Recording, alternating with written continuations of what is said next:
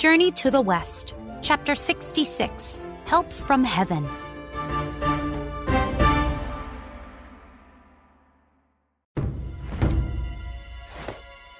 One horned buffalo went back into his cave and slammed the door shut. He stole my iron bar! cried Wukong. What am I going to do? He thought for a moment. That demon said he remembered me. He also mentioned the Jade Emperor. Maybe that demon escaped from heaven. The monkey shot into the sky and soon arrived at the southern gate of heaven. He told the guard everything that had happened. The guard sent a messenger to see if any spirits were missing from heaven. The messenger returned quickly with a warrior. The warrior held a large sword, The Emperor sent me. said the warrior.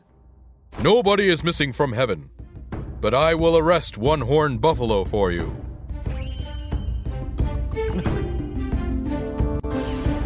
Wukong returned to Earth with the warrior. The warrior banged on the cave door. Open up, one horned buffalo! The demon came outside and eyed the warrior. What do you want? The warrior puffed out his chest. I'm here to arrest you. One horned buffalo snorted, Go away. How dare you tell me to go away? said the warrior. The Jade Emperor sent me. He pointed his sword at the demon. If you don't come with me, I'll have to. One horned buffalo held up the metal ring, and whoosh! The warrior's sword flew into it. The warrior's face fell as he looked at his empty hand. the demon laughed and went back into his cave, That metal ring is powerful. said the warrior to Wukong. We need more help. They returned to heaven and bowed before the Jade Emperor, I'm sorry, Your Majesty, said the warrior. but the demons stole my sword. I need more help. The Jade Emperor turned to his general. Send a fire god to Earth with these two. A fire god joined Wukong and the warrior. The god held a large, flaming spear, I'll arrest the demon for you. said the god. The three of them went down to earth and landed on the mountain. The fire god stood in front of the cave door. He held up his fire spear and shouted. Come out, one horned buffalo. You are under arrest. The cave door opened and the demon stepped outside. Who are you? I'm a fire god sent by the Jade Emperor. said the god.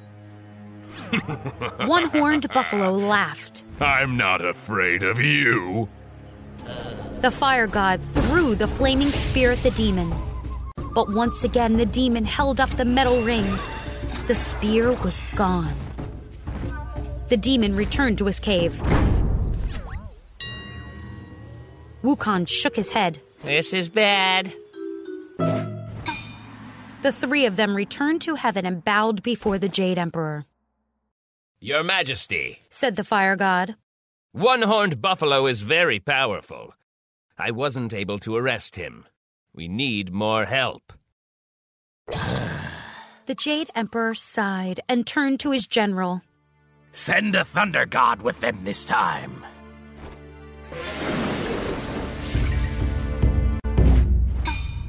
Back down on Earth, Wukong watched as the Thunder God approached the cave door.